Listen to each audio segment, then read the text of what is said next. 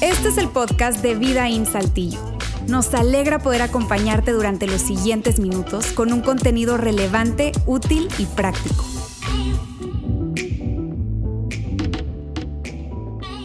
¿Alguna vez se han peleado con algún taxista? ¿Alguna vez han discutido con algún taxista? Sabes, en cierta ocasión un hombre se sube al, taxista, al taxi, le hace la parada, el hombre se para, se sube el pasajero en la parte de atrás, no dice nada, solo le dice llévame a tal lugar. Arrancan, arranca la carrera, un kilómetro, dos kilómetros, arranca, arranca, nadie decía nada. El, el chofer, el taxista muy en su papel, eh, el pasajero también callado, callado. De pronto el pasajero le quiere decir algo al taxista, ya tiempo en, el taxi, y entonces le toca el hombro, le, le toca aquí y le dice, disculpe, y en cuanto recibe el, disculpe, el taxista reacciona, ¡Ah! grita y avienta el taxi y se va para un lado, pega un poste y se mete a la tienda, en el vitral de una tienda y choca ahí. ¡Ah! Todo asustado el taxista y el, hombre, el pasajero, todo sacadísimo de onda, diciendo, ¿qué pasó? ¿Qué sucede? Y el taxista todo nervioso, todo con el corazón a mil por hora. Y todo, y lo, discúlpeme, señor. No, discúlpeme usted, ¿qué pasó? Nomás le, le, hablé, nomás le toqué el hombro. No, discúlpeme, discúlpeme. ¿Qué pasó? Le dice. El taxista le dice, ¿sabes? Perdón, de verdad, perdón, perdón. Es mi primer día de trabajo en este taxi. Y el, el pasajero le dice, pero antes en qué trabajabas? Le dice, mira, trabajé 25 años como chofer de una carroza en una funeraria. Y esta serie que estamos hablando este domingo, tanto el domingo pasado como este domingo, habla precisamente de una pelea, una pelea muy peculiar, bastante peculiar, entre dos personas. Hablábamos la semana pasada que una pelea al menos se requieren dos personas. En esta ocasión son dos personas, pero es una pelea muy particular, porque una de las partes, una de las personas que pelea es Dios. La otra persona es un hombre llamado Jacob. Y si no tuviste la oportunidad de venir la semana pasada, permíteme darte un resumen. Es importante recordar cómo sucede esta historia porque es bien, bien crucial incluso desde dónde parte esta historia que tiene que ver con Jacob. Jacob, una persona que a lo mejor has escuchado su nombre o a lo mejor nunca lo has escuchado, pero muy seguramente sí conoces a esta persona. ¿Por qué? Porque Jacob después se le cambió el nombre a Israel y Israel es precisamente el país, la nación que hoy conocemos como Israel. Esa persona del cual nace este nombre Israel, esa nación, originalmente se llamaba Jacob. Y esta historia se basa precisamente en esa pelea de Dios, entre Dios y Jacob. Pero hay que entender un poco más el trasfondo de dónde viene esa pelea, por qué la pelea y sobre todo quién era Jacob. Jacob era nieto de otro personaje que probablemente has escuchado llamado Abraham, el famoso padre Abraham, el cual Dios le dice, Abraham, haré de ti una descendencia enorme, grande, muchos hijos, mucha descendencia. Abraham está casado con su esposa Sara y resulta que Sara no puede tener hijos. Y dice, ¿cómo? Si me prometiste una nación grande y mi esposa no puede tener hijos. Bueno, resulta que pasa la vida hasta que Sara tiene 90 años, Abraham tiene 100 años y gracias a Dios resulta embarazada. Y ahora Sara tiene a un bebé llamado Isaac. E Isaac nace, crece, se casa con su esposa Raquel, sin embargo, perdón, Rebeca, y eh, Rebeca resulta que también es estéril.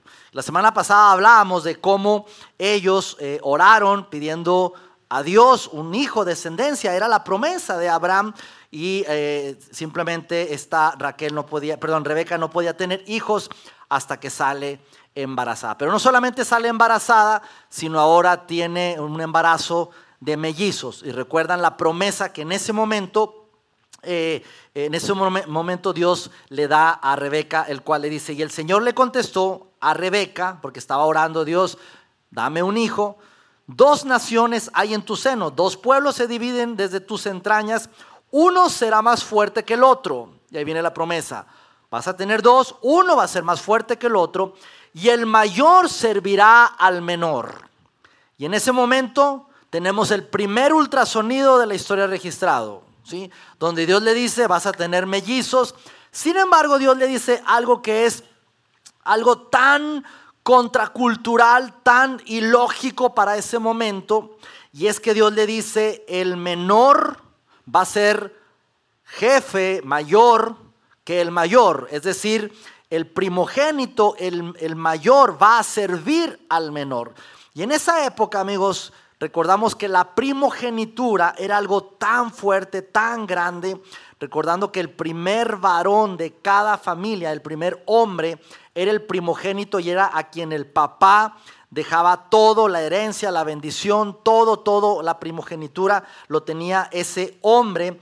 Y el resto de los hijos, hombres, mujeres, no importa, pues prácticamente se quedaban con las sobras. El primogénito era el primogénito. Sin embargo, Dios le dice, ahora resulta que el primogénito va a servir al menor. El menor de los dos mellizos va a ser mayor que el primogénito. Y ahí es donde veíamos la semana pasada, donde ellos nacen, nace el primero, venía ya el tiempo del parto, nace el primero y resulta que el primero que nace, nace con una peculiaridad que era muy velludo, ¿sí? parecía changuito el pobrecito.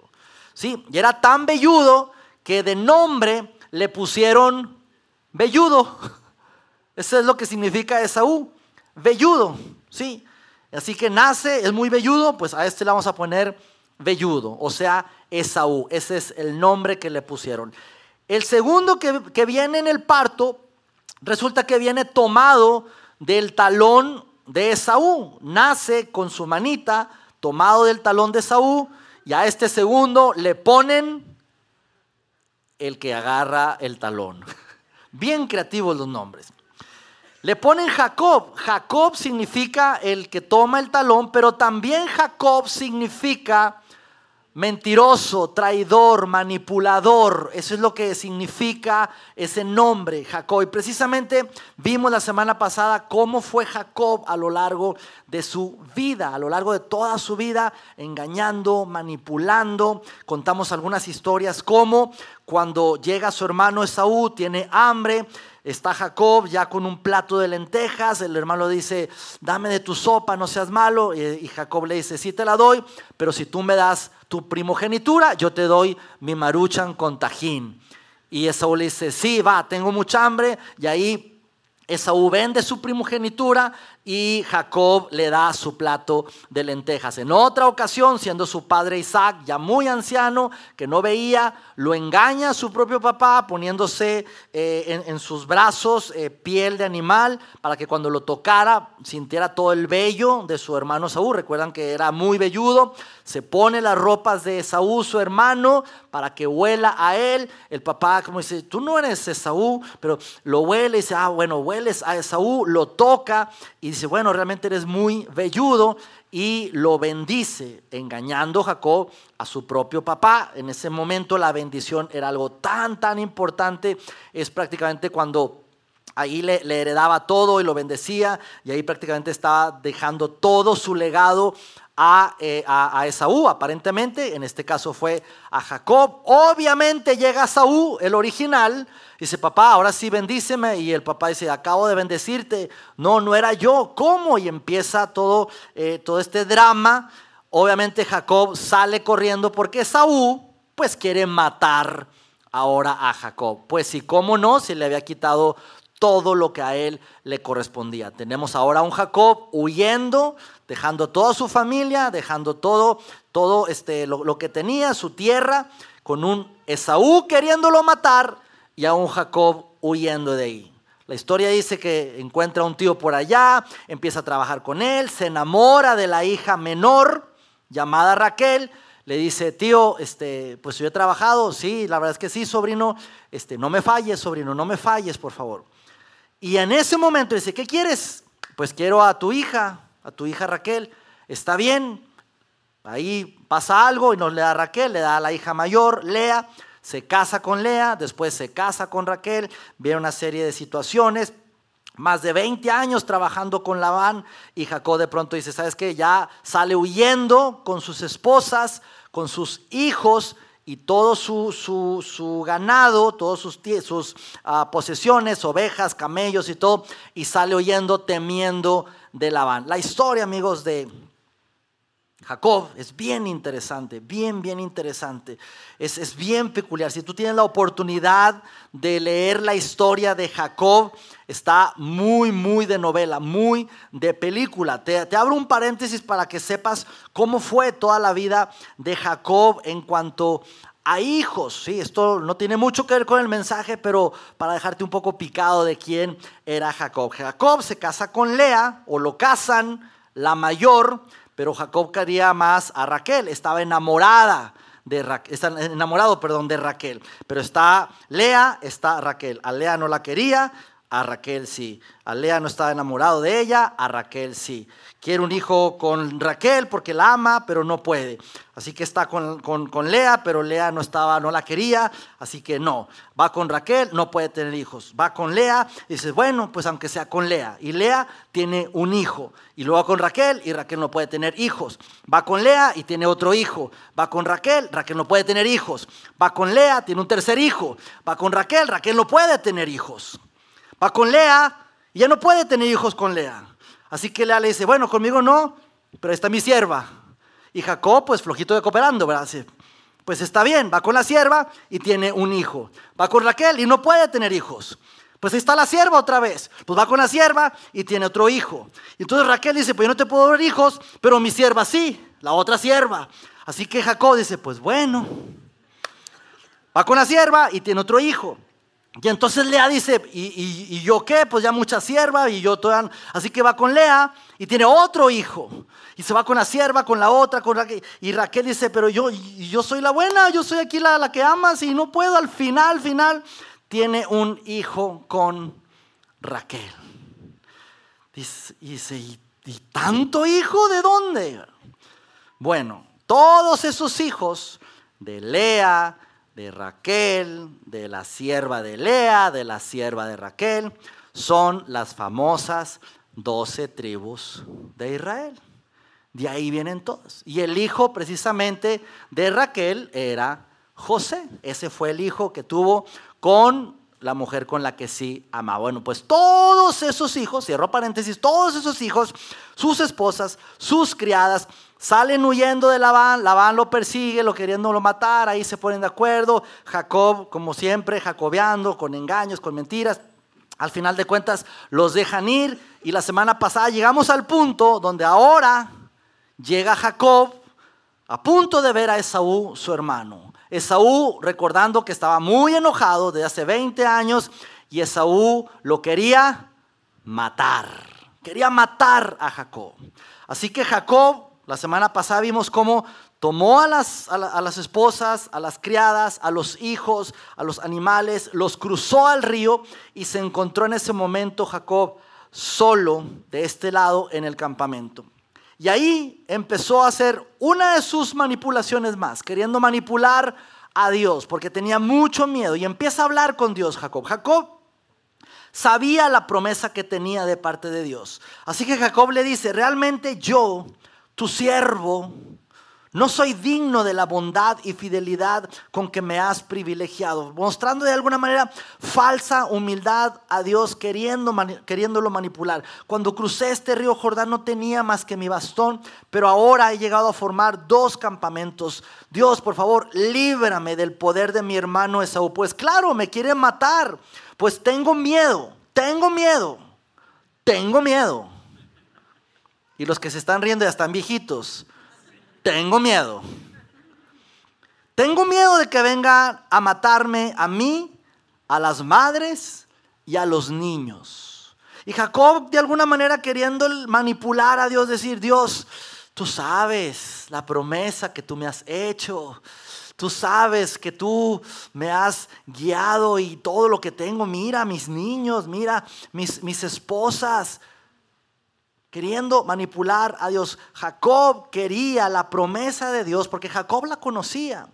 Quería esa promesa de Dios sin el dolor de tener que rendirse a Él. como muchas veces tú y yo nos encontramos, como tú y yo muchas veces queremos las promesas de Dios sin el dolor de tener que rendirnos a Dios.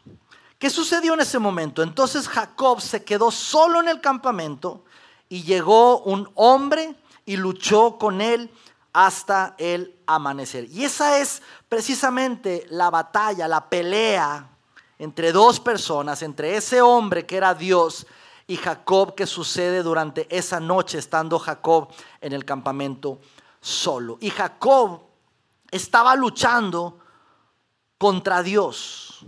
Y muchas veces tú y yo en nuestra vida cotidiana decimos la frase siguiente, yo no tengo problemas con Dios. Mi problema es con mi trabajo. Realmente mi situación, estoy ahorita luchando con esta situación de salud, de enfermedad. Mi, problema ahorita es esta situación relacional, matrimonial, o con tal vecino, o con tal situación legal, o con tal situación laboral. Pero realmente, amigos, en el fondo es que el problema es con Dios. Porque tiene que ver con un asunto de fe, de realmente confiar en Dios. Nuestra verdadera lucha es más espiritual que incluso física o emocional. Porque en el fondo queremos de alguna manera nosotros tener el control y no soltarle el control a Dios. ¿Y qué sucede que estando ahí Jacob y Dios luchando? Esto es lo que sucede. ¿Cómo te llamas? preguntó el hombre, preguntó a Dios. Jacob, contestó él, tu nombre ya no será Jacob le dijo el hombre, de ahora en adelante serás llamado Israel, porque has luchado con Dios y con los hombres y has vencido. Y en ese momento Dios le dice, ya no más te vas a llamar manipulador, ya no más te vas a llamar controlador, engañador. Ahora te vas a llamar Israel. Israel significa Dios gobierna. Ya no más vas a ser ese manipulador, mentiroso, controlador. A partir de ahora te vas a llamar Israel. Dios gobierna.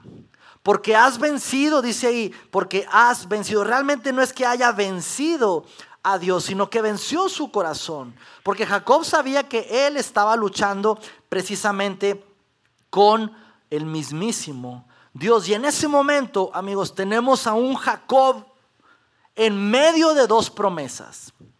Por una parte, la promesa de Dios diciéndole el menor va a ser mayor, el mayor va a servir al menor, esa es la promesa de Dios. Y por el otro lado, la promesa de Saúl que le dijo, te voy a matar. Y estaba Jacob ahí acabando de luchar con Dios, incluso terminó lesionado, ¿sí? Dios, la historia dice que, tocó la, la, cadera de Jacob y le dislocó la cadera, porque estaba luchando contra Dios. Pero en ese momento, un Jacob herido, con la promesa de que ya no se llamaba Jacob, ahora era Israel.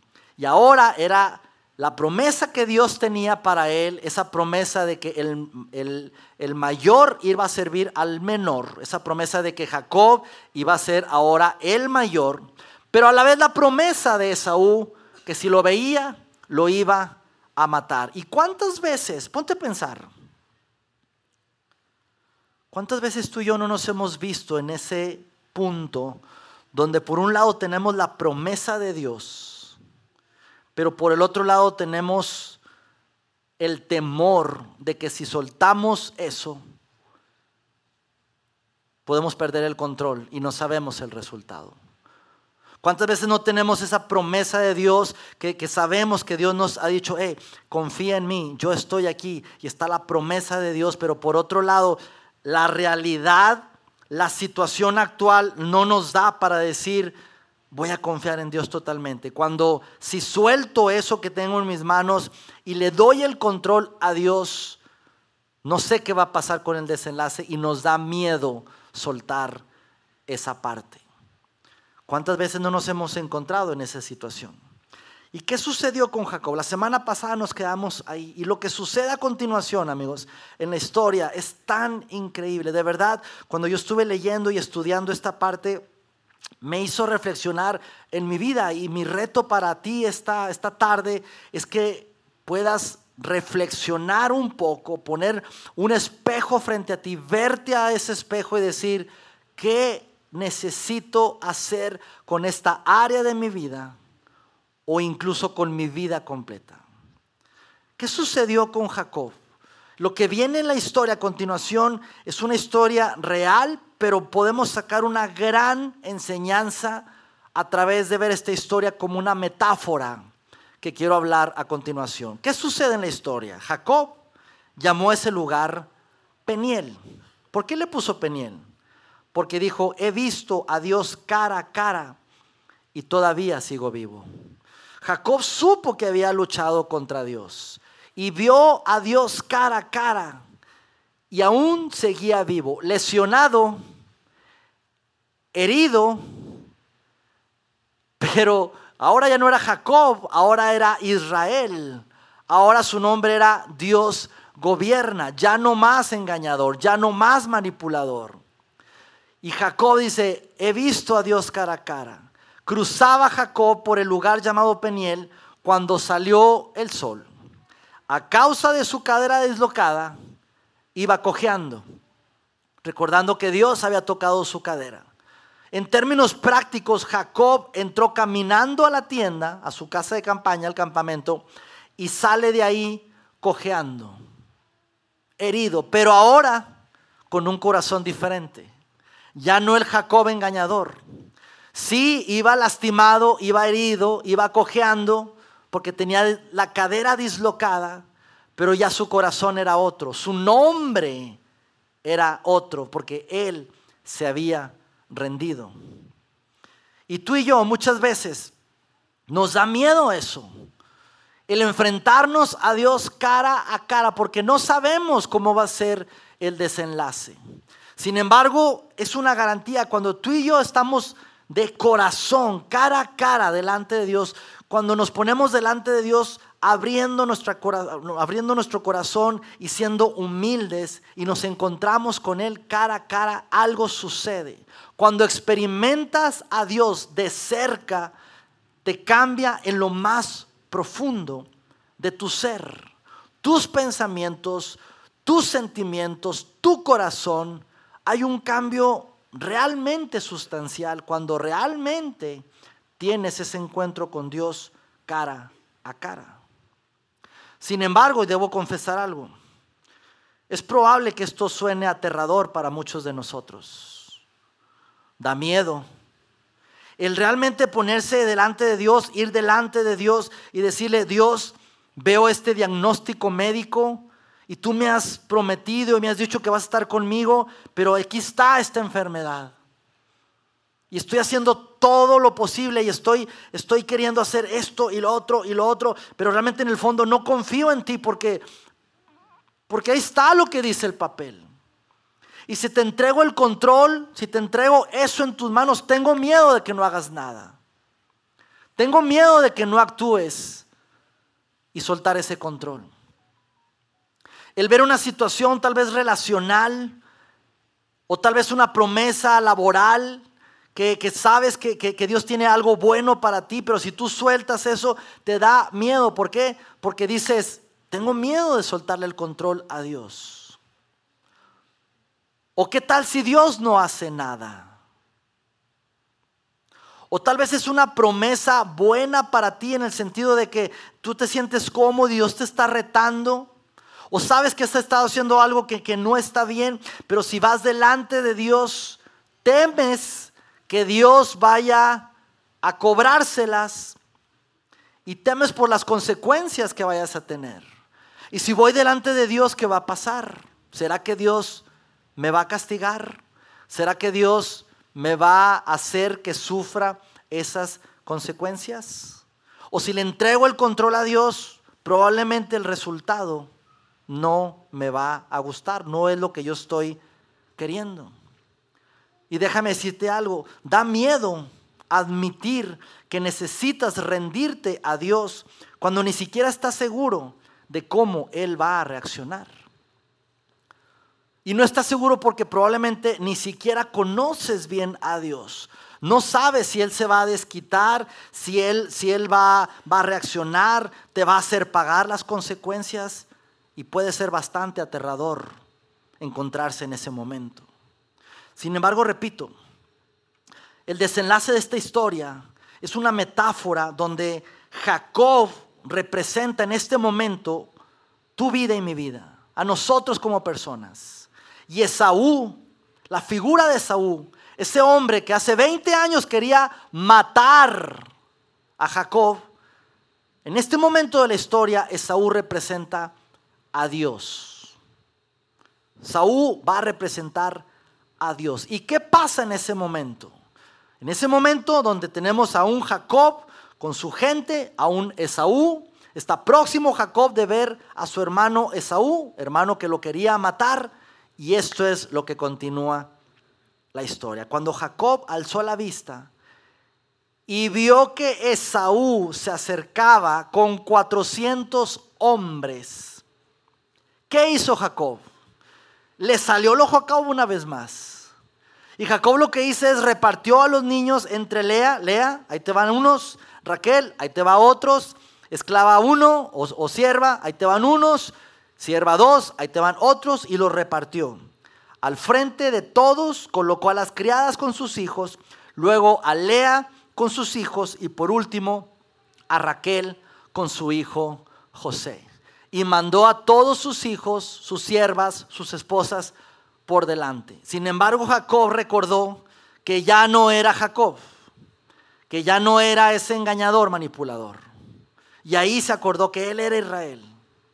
¿Y qué hizo ahora Jacob? Mira lo que hizo. Jacob, por su parte, se adelantó a ellos.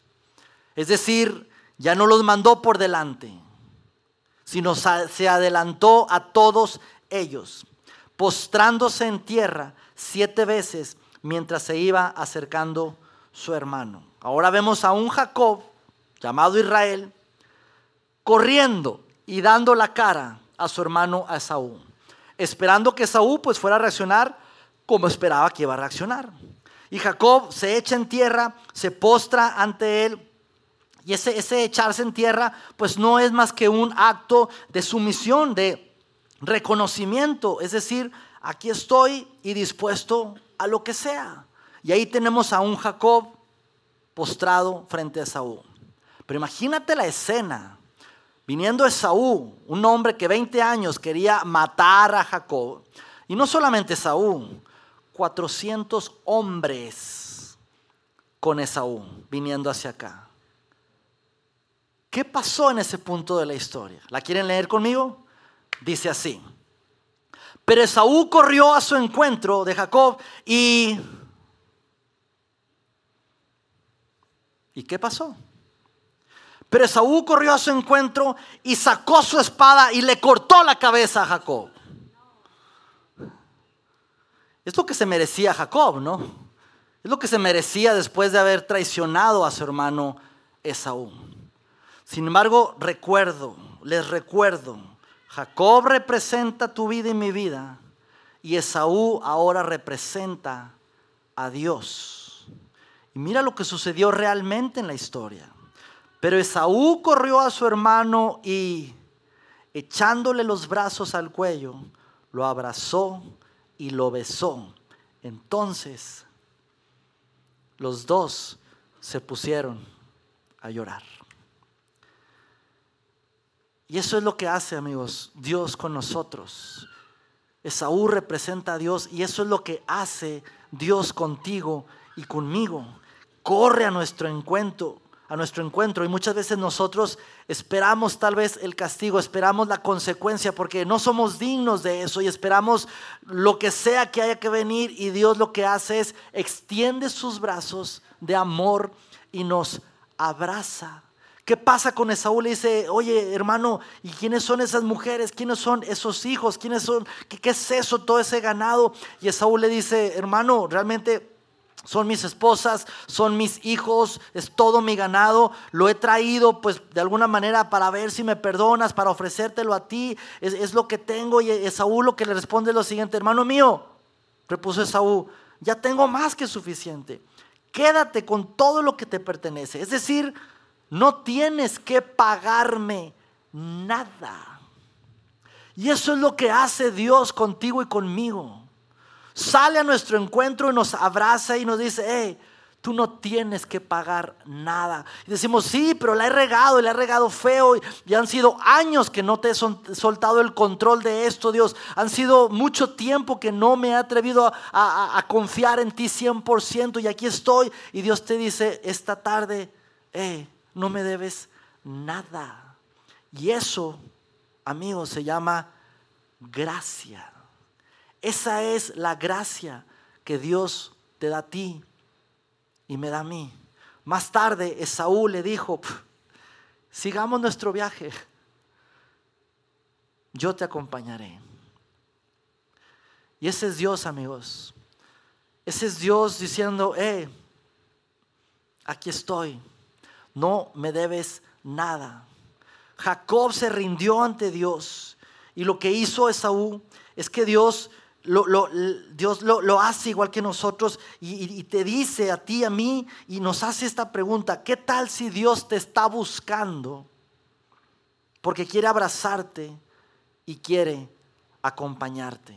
¿Qué tal si Dios realmente te está persiguiendo no para matarte, no para señalarte, sino para abrazarte y para acompañarte? Y yo no sé qué imagen tú tengas de Dios. Probablemente tengas una imagen equivocada de un Dios que, juzga, un Dios que castiga, un Dios que te va a decir, ándele, estas son las consecuencias. Probablemente en otra iglesia te enseñaron de un Dios que es castigador. Probablemente algún líder religioso te dijo, hey, cuidado, y te enseñó a tenerle miedo a Dios y que Dios te va a hacer sufrir las consecuencias.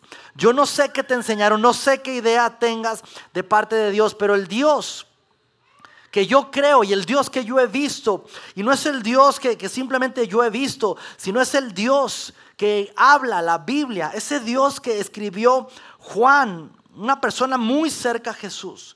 Es el Dios que dice, tanto amó Dios al mundo que dio a su Hijo único para que todo aquel que en él cree no se pierda, sino que tenga una vida eterna. Ese es el Dios real. Es el Dios que dice, Dios no envió a su Hijo para al mundo para condenar al mundo, sino para salvarlo por medio de él. Es, amigos, un Dios de amor. Ese es el Dios que te ama incondicionalmente, no por lo que merezcamos, sino porque Él nos ama.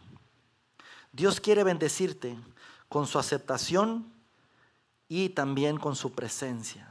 Dios quiere rodear su brazo contigo y caminar contigo. Pero muchas veces nos da miedo dejarle el control a Dios. Y Dios te va a decir una cosa, Dios es un caballero. Si tú quieres tú tener el control, Él no te va a forzar, Él te va a dejar. Si tú quieres tú llevar el control, Él lo va a permitir. Si tú quieres simplemente decir, Dios, yo me encargo, Dios te va a decir, ok, encárgate tú. Si tú quieres pelear con Dios, Él lo va a permitir, porque Dios es un caballero. Pero la invitación de esta tarde es, ríndete, ríndete, ríndete a Él, ríndete a Él. No sé cuál sea la razón principal por la que estés batallando en cierta área de tu vida. No sé cuál sea la razón, si es miedo, si es falta de fe, si es que alguien te habló de una manera diferente. Esta tarde, te repito, Dios quiere acompañarte y abrazarte con sus brazos de amor. Y esa, amigos, es la razón principal por la cual tenemos esta iglesia aquí en esta ciudad. Creamos y tenemos esta iglesia para decirle a la gente y a toda la comunidad que hay un Dios que nos abra, que, que nos abraza y nos, nos acompaña y nos ama. Y cuando tú y yo caminamos y dejamos el control total a Dios, la vida, amigos, se vive de una manera tan diferente, tan diferente. Pero es cuestión de rendirnos a Él. No sé, repito, qué te está impidiendo soltar el control a Dios. Tal vez identificas un área Tal vez es tu área financiera, tu manejo de dinero, donde Dios te está invitando con una promesa y tú no te atreves a confiar 100% en Él. Tal vez es un área laboral, tal vez relacional, incluso familiar, con tu esposa, tu esposo, tus hijos. Tal vez es de salud, desconozco. O tal vez es toda tu vida que no terminas de dar ese paso, de decir, voy a dedicar mi vida a seguirlo a Él. Yo quiero invitarte a que lo hagas en esta tarde. Cierra tus ojos, por favor, y déjame orar por ti. Señor, gracias porque eres un Dios de amor. Gracias porque podemos ver a través de la vida de Esaú cómo tú, Señor, sales a nuestro encuentro. Pero tú sales, Señor, corriendo a nosotros para abrazarnos, para amarnos, para perdonarnos, Dios. No nos das lo que merecemos porque si tú nos dieras lo que merecemos, ya no estaríamos aquí, Señor. Pero tú nos das amor y nos das propósito y nos acompañas y tienes lo mejor para nosotros, Dios. Y eso es por tu amor. Eso se llama gracia. Tanto amor que no merecemos, Dios. Pero muchas veces como humanos nos da terror, Señor, nos da pavor soltarte el control a ti. ¿Qué tal si Dios no responde como nosotros quisiéramos? ¿Qué tal si, si Dios no va a darme lo que yo quiero? Y tememos soltar el control a ti, Señor. Pero esta tarde nos rendimos. Esta tarde, Señor, en esta pelea que hemos tenido muchas veces contigo, consciente o inconscientemente, ponemos delante de ti esa área que no hemos terminado de soltar. Esta tarde, Dios, somos lo suficientemente valientes para rendirnos y decirte, perdón, aquí estamos, toma tú el control. Te pido por cada persona que está aquí, Señor. Te pido por cada persona que está aquí, que ha identificado qué situación, qué área de su vida, o tal vez su vida en general, no ha terminado de soltar el control y hoy está decidiendo hacerlo.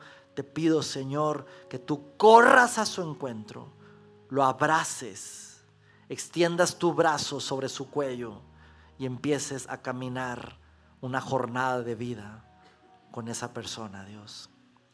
Hoy, Dios, corremos a tus brazos en el nombre de Jesús. Amén.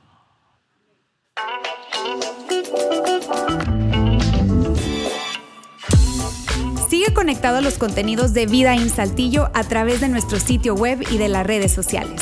Muy pronto estaremos de vuelta con un nuevo episodio.